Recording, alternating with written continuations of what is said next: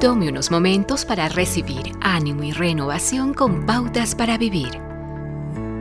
Jesús se dirigió otra vez a la gente diciendo, Yo soy la luz del mundo.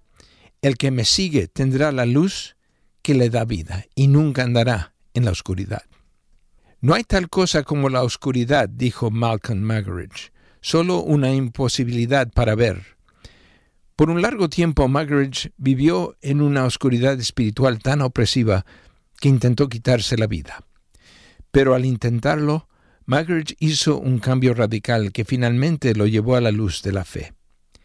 Este cínico convertido en creyente entendió que lo único que disipa la oscuridad es la luz. No obstante, encender la luz espiritual en nuestras vidas no siempre es tan simple como encender un interruptor. Magridge también señaló, solo los ateos nunca dudan. El momento en el que uno cree, duda automáticamente. La duda es parte integral de la fe. Muchos saben que Dios está allí, pero no saben cómo conectarse con Él. La conexión con Dios se llama fe, y la fe es algo que usted pone o coloca en alguien.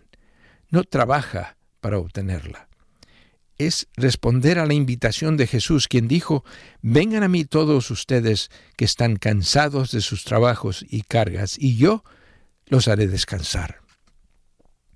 Es creer que las promesas de la palabra de Dios tienen su nombre, que el Dios maravilloso que envió a su Hijo a nuestro maravilloso mundo sabe su nombre, se preocupa por usted, escuchará los lamentos de su corazón.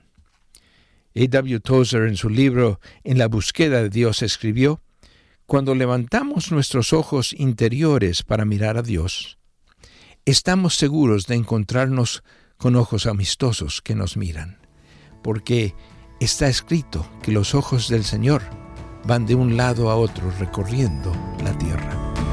Acaba de escuchar a Eduardo Palacio con Pautas para Vivir, un ministerio de Guidelines International Permita que esta estación de radio sepa cómo el programa le ha ayudado. Acompáñenos en la próxima emisión de Pautas para Vivir. Gracias por su sintonía.